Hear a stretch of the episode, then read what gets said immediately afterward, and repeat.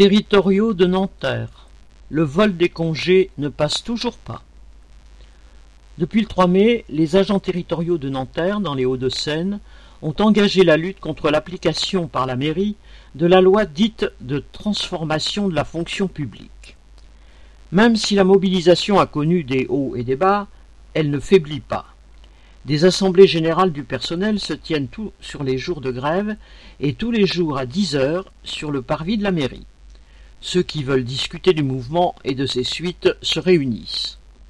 Jeudi 3 juin, en plus des agents de parcs et jardins, du nettoyage et des médiathèques, beaucoup de salariés de la petite enfance étaient en grève et en manifestation. Le mouvement, pas de bébé à la consigne, entre guillemets, était représenté.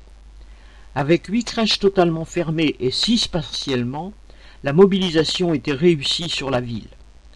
Dans la manifestation, on entendait, citation, plus de bébés dans moins de mètres carrés, avec moins de personnel, moins qualifié, c'est non. Fin de citation. Mercredi 9 juin, la quasi-totalité des centres de loisirs étaient fermés, ainsi que les deux centres de santé municipaux.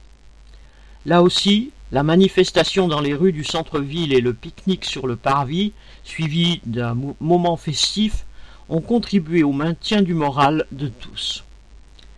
Les discussions se poursuivent sur l'attitude du maire et de la mairie, PS, PCF, écolo citoyen.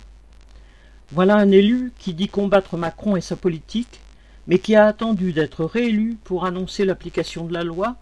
Cette politique, qui ne s'applique d'ailleurs pas qu'à Nanterre, touche toutes les villes, et elle a pour commanditaire ceux qui imposent à l'État d'économiser sur les services publics pour consacrer encore plus d'argent à une couche d'ultra riches.